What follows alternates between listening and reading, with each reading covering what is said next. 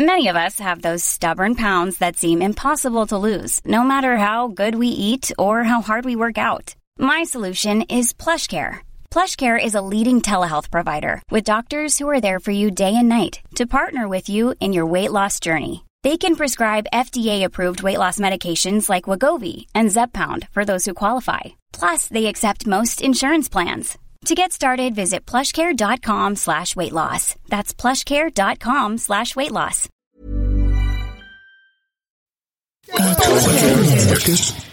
Podcast.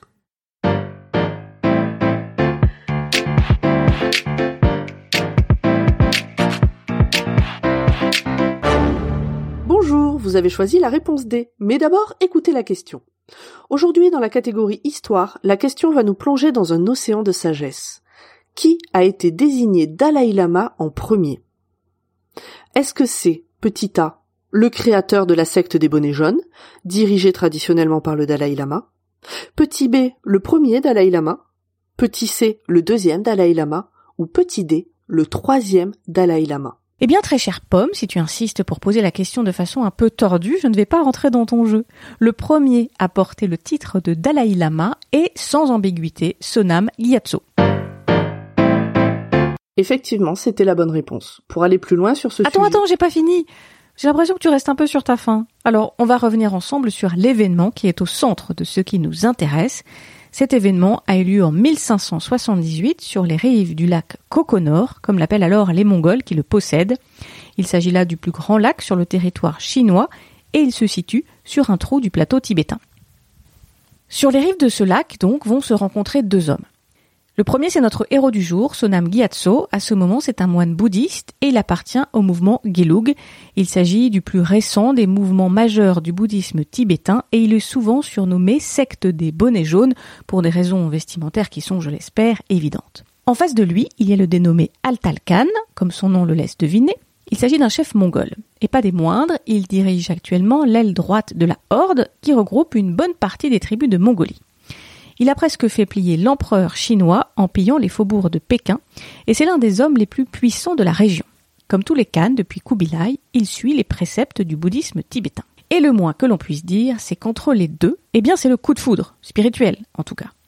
Ils s'apprécient tant qu'ils vont se donner des petits surnoms qui vont devenir leurs titres respectifs. Sonam va qualifier le chef de guerre de Des Khan qui gouvernent à l'aide des mille roues d'or, en référence à la roue qui symbolise le credo bouddhiste.